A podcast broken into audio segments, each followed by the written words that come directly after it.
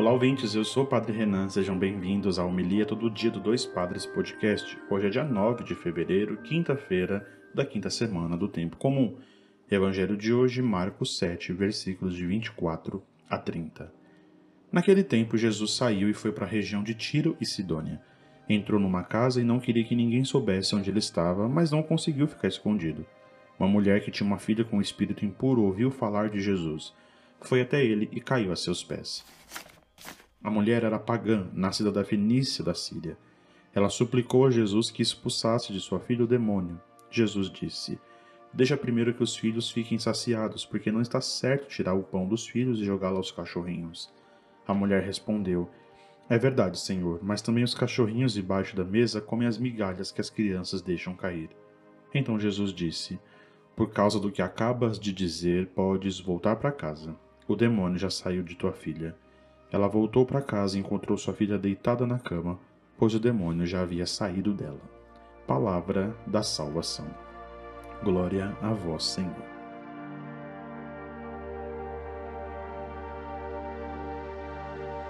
Muito bem, queridos ouvintes, queridos irmãos, nós temos aqui um trecho que pode parecer tão curioso, né? E nos levar a tantas reflexões.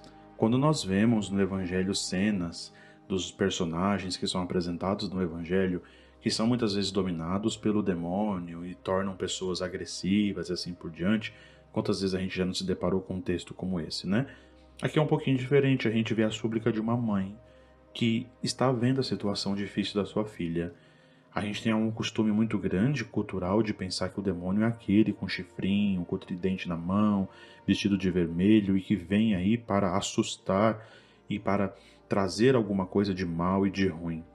Se a gente se desvincular dessa imagem tão muitas vezes infantilizada do demônio e a gente entender que o mal presente no meio da nossa comunidade, da nossa vida, da nossa família e de modo muito importante, às vezes presente também no nosso interior, vai fazendo com que a gente fique dominado, né? E a palavra que possa talvez mais se aproximar disso é de que muitas vezes a gente esteja possuído por essa presença do mal.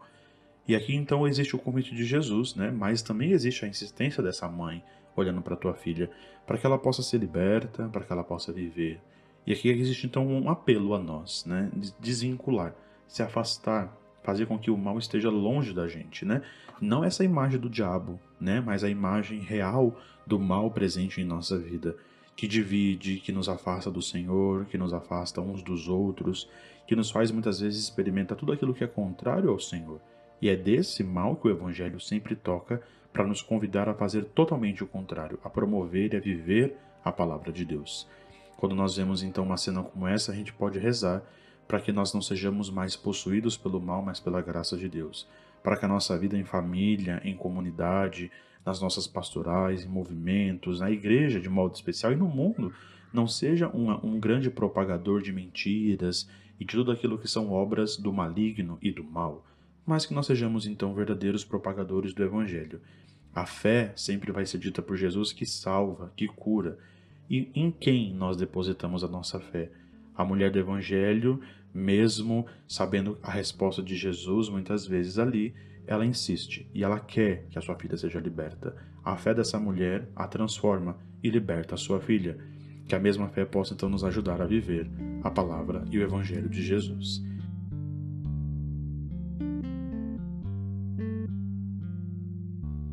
Vamos então aqui para a sacolinha das nossas ofertas do nosso podcast.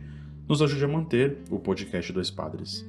Entre no site apoia.se barra Dois Padres Podcast e com 10 reais assina a nossa campanha e ajude a manter esse podcast.